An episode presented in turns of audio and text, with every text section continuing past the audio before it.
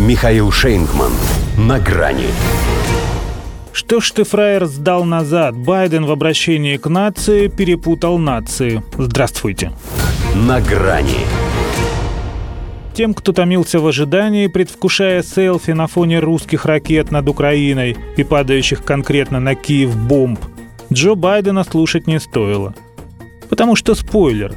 Ведь если человек, назначивший апокалипсис на 16 февраля, за полчаса до него благодушно рассуждает о дипломатии и мире, значит точно ничего не будет. Понятно же, что он для того и вышел такой весь в белой одежде, чтобы потом заявить, что это именно его проповедь остановила инфернальную развязку. Короче, можно идти спать. Впрочем, тем, кто уснул до Байдена, свято веруя в оптимистические прогнозы британских таблоидов, повезло еще меньше. Они встали под будильник в обещанные три ночи по-украински, а танки так и не пришли. А сна уже не в одном глазу, а утром на работу. Надеялись-то, что государственный праздник объявят, День российского вторжения. Зато Джо спал как младенец. Ну, в смысле, как всегда. Он-то сразу знал, что русские не нападут. А теперь еще и выкинул это все из головы. Потребовалось минут 12. Немного для лекции о международном положении, но ему хватило, чтобы в обращении к нации успеть еще и нации перепутать.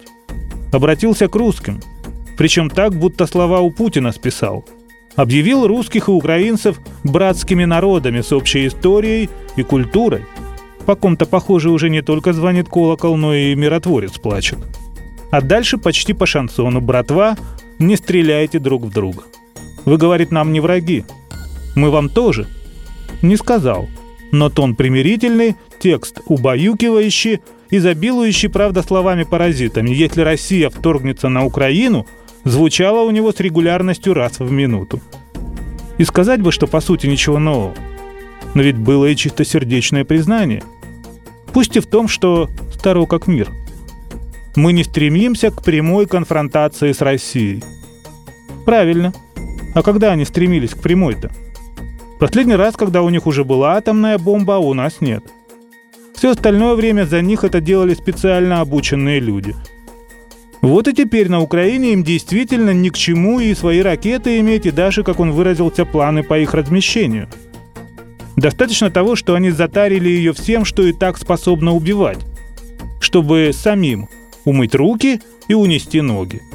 И на всякий случай предупредить, что если попадет им в спину или пониже, они нам покажут. Если Москва поставит под удар американцев на Украине, мы ответим решительно.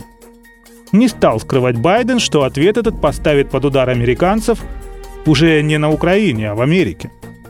Я не буду притворяться, что это будет безболезненно. Это отразится на ценах в энергетической сфере – Деликатно сформулировал он то, что обычно называют выстрелом в ногу.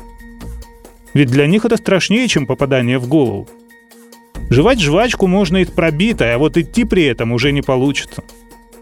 Вообще обращение к нации из-за ситуации в другой стране у него уже было. И это было последнее, что он сказал. Потом начался афганский кошмар. Примета. До свидания. На грани с Михаилом Шейнгманом.